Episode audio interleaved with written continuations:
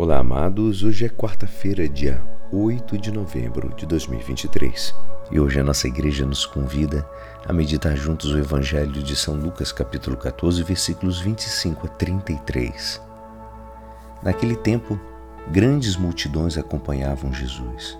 Voltando-se ele, lhes disse: Se alguém vem a mim, mas não se desapega de seu pai e sua mãe, sua mulher e seus filhos, seus irmãos e suas irmãs, e até da sua própria vida, não pode ser meu discípulo.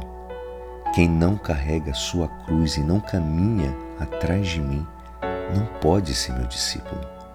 Com efeito, qual de vós, querendo construir uma torre, não se senta primeiro e calcula os gastos para ver se tem o suficiente para terminar? Caso contrário, ele vai lançar o alicerce e não será capaz de acabar. E todos os que virem isso começarão a caçoar, dizendo: Este homem começou a construir e não foi capaz de acabar.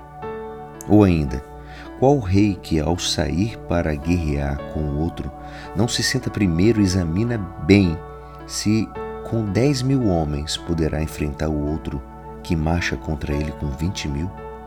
Se ele vê que não pode, enquanto o outro rei ainda está longe, envia mensageiros para negociar as condições de paz.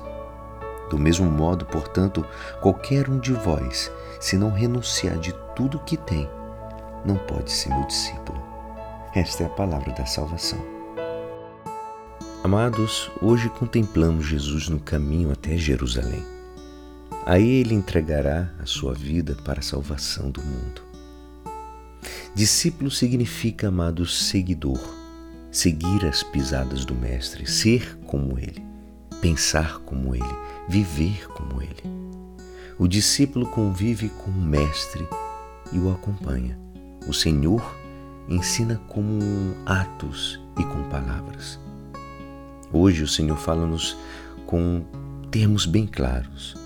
O autêntico discípulo há de amar com todo o seu coração e toda a sua alma ao nosso Senhor Jesus Cristo, por cima de todo o vínculo, inclusive do mais íntimo.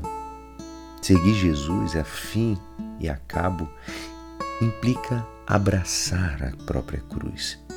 Sem cruz, não há discípulo.